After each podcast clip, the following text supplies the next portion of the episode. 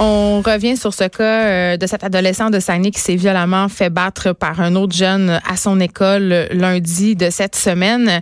On se parle du problème de l'intimidation dans sa globalité, si on veut. Qu'est-ce qu'on pourrait faire pour s'assurer euh, que de tels incidents ne se reproduisent pas, ne se produisent pas?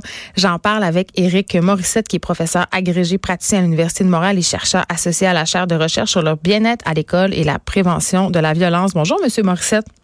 Bonjour, vous allez bien? Oui, ça va bien. Je disais en début d'émission, je faisais une confession. Je disais, tu sais, à l'école secondaire, on en a tous vu des cas d'intimidation. Peut-être que nous aussi, on a, on a intimidé en pensant pas que ça pouvait avoir des conséquences dramatiques sur la vie des personnes à long terme, parce que je pense que c'est le cas. Oui, tout à fait.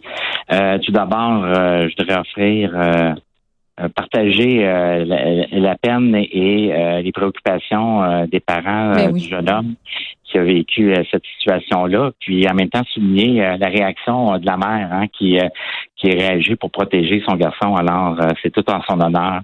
Effectivement, il y a de l'éducation derrière ça qui est important. C'est le développement de la compétence sociale. Ben oui. On sait que si on, regarde la mission de l'école québécoise, notre mission, il y, a, il y a trois missions, c'est-à-dire instruire, socialiser et qualifier. Donc, instruire, on fait facilement le lien avec l'enseignement et l'école. Qualifier, mais ben, c'est d'obtenir un diplôme. Et euh, entre les deux, il y a de socialiser, c'est-à-dire euh, tout développer les notions du, euh, du, savoir vivre ensemble, du civisme, et développer justement des compétences sociales pour être en interaction avec les autres et bien agir.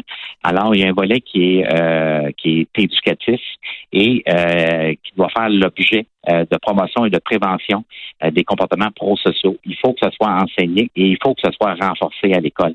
Nécessairement, quand ça quand c'est fait de façon systématique et de façon efficace, on réduit le nombre de, méfaits ou de manquements euh, qui nécessitent des interventions euh, plus euh, éducatives là, à l'école ou bien des interventions curatives avec soit les services sociaux ou le système judiciaire et les policiers.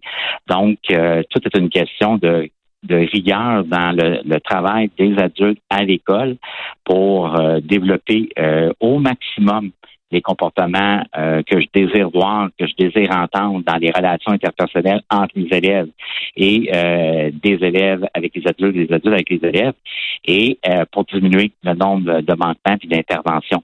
Donc, quand l'élève est exposé à un enseignement et à un renforcement, j'augmente le nombre de bons comportements, je diminue le nombre de manquements et euh, nécessairement le risque d'avoir des situations là, euh, euh, dramatiques comme ils sont produits la semaine dernière. Mais ben, c'est ça, Monsieur Morissette, vous avez fait allusion à la mère et à la responsabilité de l'école. Évidemment, il y a eu beaucoup de campagnes de sensibilisation par rapport à l'intimidation ces dernières années. Mm-hmm. C'est une problématique qui a été largement médiatisée par ailleurs. Les les écoles semblent plus proactives qu'avant. On a développé des programmes. Par contre, quand j'entends le témoignage de la mère, tu sais, quand je lis qu'est-ce qu'elle a dit, elle a dit, écoutez, mon fils était victime d'intimidation depuis plusieurs années. Il m'appelait le midi. Il avait peur.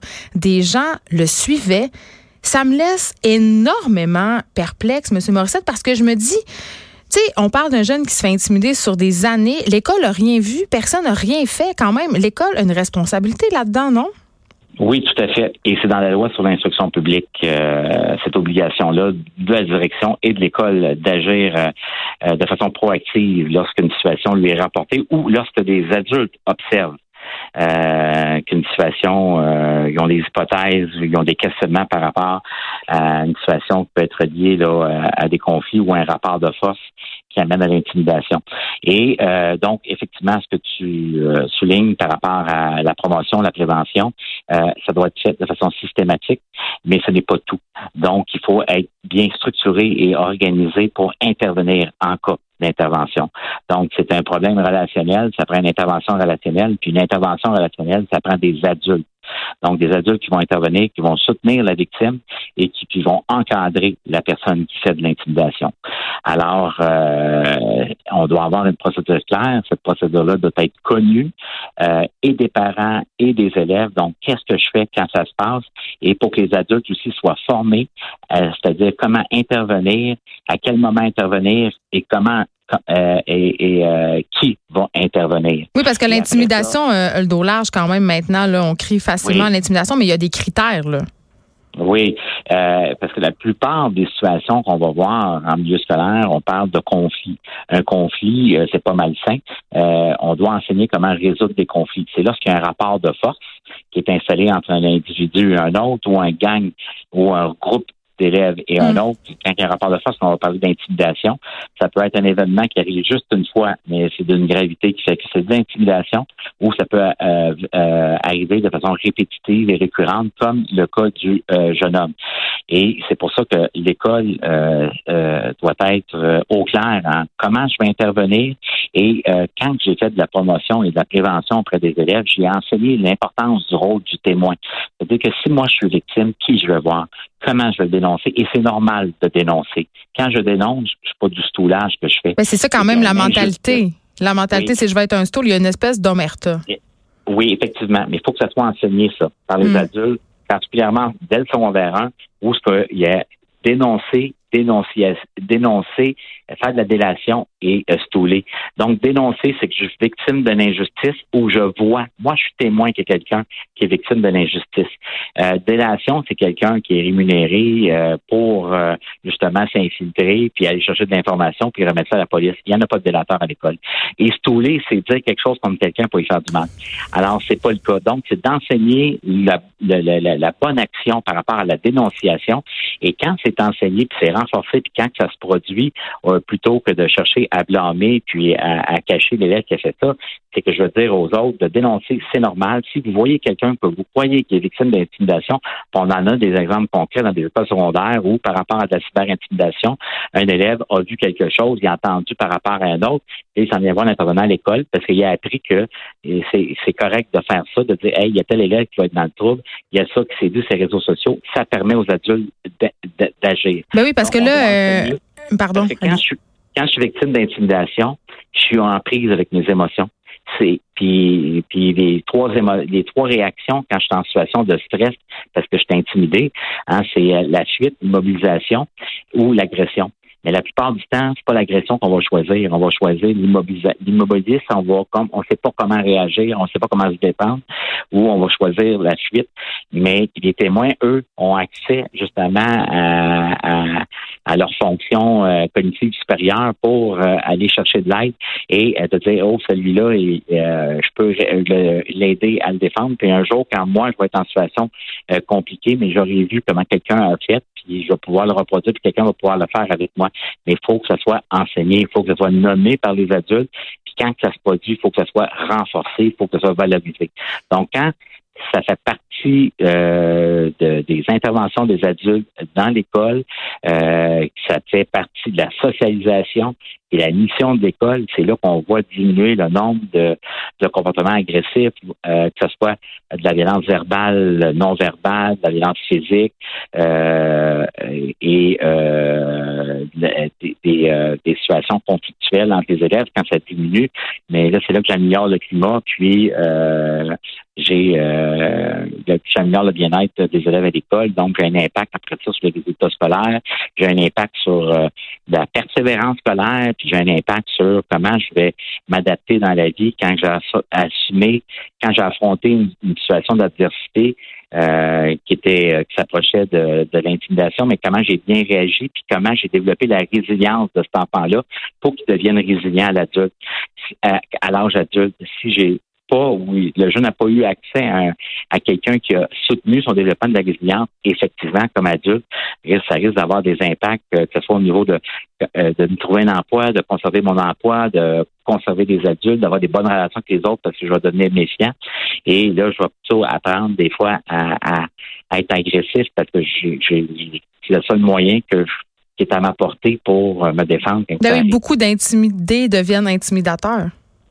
Euh, est-ce que beaucoup, je, ne pourrais pas vous dire, mais effectivement, ce n'est pas rare quand on intervient, quand on va questionner un jeune qui est intimidé, on va lui demander euh, est-ce qu'il y a eu des situations similaires à ça mm. dans le passé? Et souvent, on va apprendre lorsqu'on fait de médiation, quand on rencontre l'élève agresseur, qu'il est passé par là, donc il reproduit le comportement auquel il été exposé. Alors, c'est pour ça qu'on dit d'être prudent aussi comme parent. Alors, nécessairement, euh, des comportements dans l'éducation des enfants qui sont plutôt euh, euh vindicatifs, très directifs, à la, limite menaçants. Mais l'enfant a un modèle devant lui et il peut y avoir un risque de reproduire ça, soit qu'il sort qui se présente comme victime à l'école. Je suis à la maison, donc je continue à l'être à l'école. Donc, j'ai pas appris comment m'imposer puis euh, euh, faire cesser ça puis aller chercher de l'aide.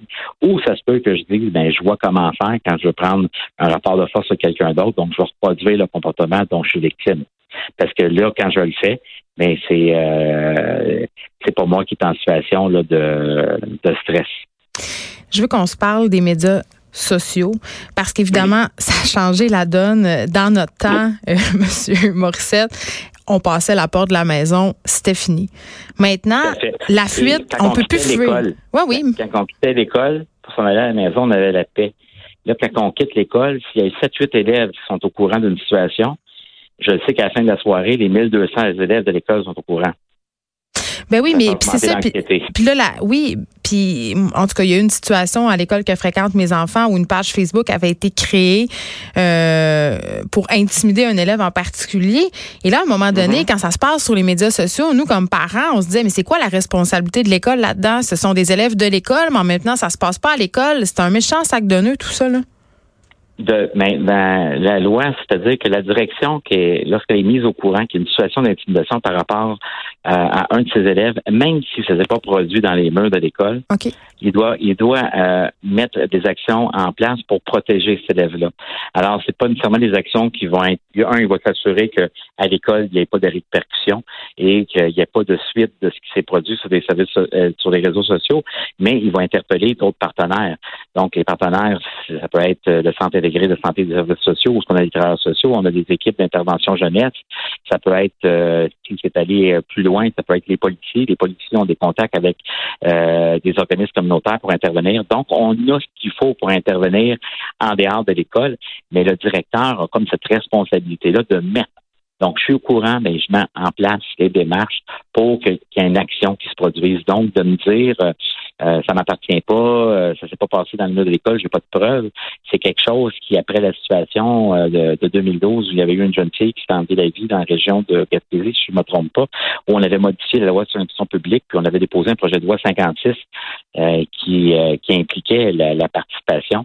Et pourquoi il y a une logique qui est, qui, tient, qui tient debout à travers ça, c'est chaque enfant a une directrice ou un directeur d'école.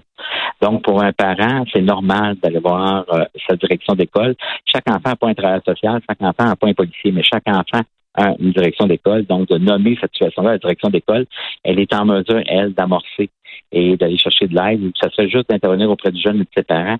Et, et en grande partie, ça va s'arrêter parce qu'on a informé, puis on insiste sur le rôle de parent pour justement euh, encadrer euh, son enfant à la maison par rapport aux réseaux sociaux, puis euh, de contrôler ce qui se passe sur les réseaux sociaux.